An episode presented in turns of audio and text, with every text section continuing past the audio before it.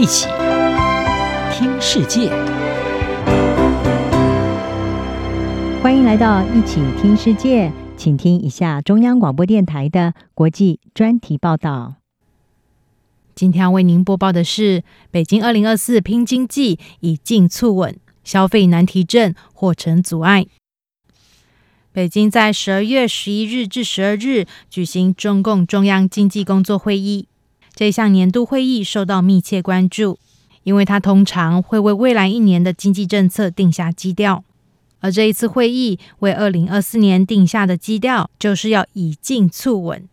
根据中国官媒人民网的报道，这一项由中共中央总书记、国家主席习近平主持的会议指出，二零二四年的经济工作将聚焦经济建设这一个中心工作，以及高质量发展这一首要任务，并且要坚持稳中求进、以进促稳的原则。这意味着中国明年的经济增长目标不会下调。美联社指出，中国如今已经告别了两位数经济成长的黄金时代多年。普遍预计，中国今年的经济成长率约为百分之五，符合政府设下的目标。而大多数的预测并显示，明年的增长速度可能将进一步放缓。麦格理集团首席中国经济学家胡伟俊告诉美国有线电视新闻网 CNN 说，他认为今年的会议比往年更加支持促进成长。胡俊伟说，在整体偏向积极的基调之下。北京可能会把明年的 GDP 成长目标设在百分之四点五到百分之五，或者是约百分之五，这与二零二三年的目标大致相似。不过，其他的分析师就质疑，如果北京没有端出刺激消费的措施，这样的增长水准是否有机会实现？花旗的分析师表示，这项年度会议事实上没有暗示会推出大规模的消费支持政策。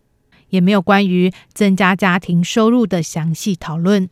中国经济正在面临越来越大的麻烦，关键因素之一就是疲弱的消费阻碍了经济强劲复苏。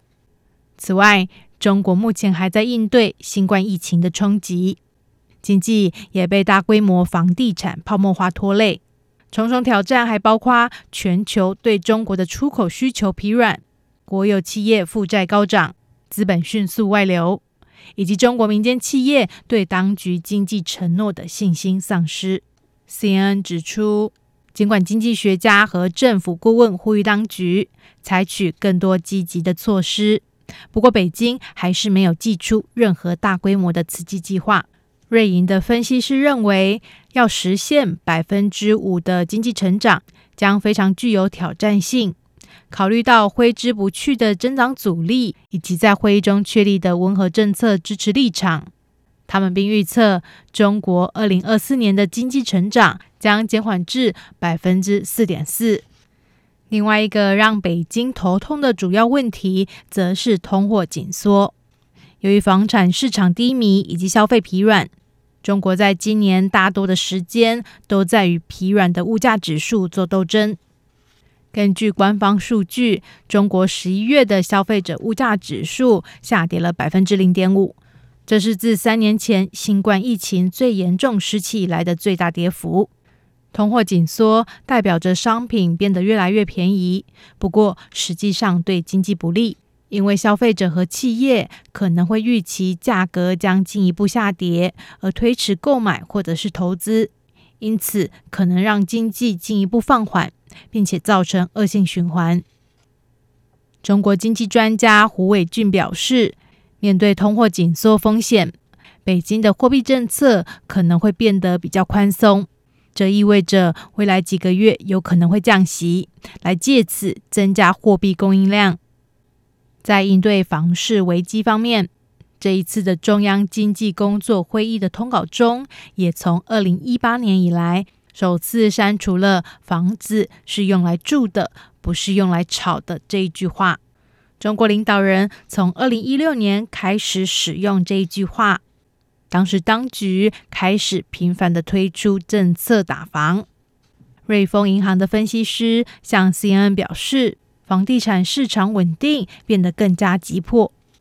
房地产低迷是中国当前许多经济问题的核心。中国房地产业占 GDP 的比重高达百分之三十。在北京三年前开始打击地产开发商过度借贷之后，房地产业就陷入了危机。中国现在的房产销售暴跌，许多开发商都在现金周转不灵中苦苦挣扎。在这一次中央经济工作会议的声明中，提出了政府将加速保障性住宅、城中村改造以及公共基础设施三大领域的建设，来提振房产业的活动。面对一箩筐的经济问题。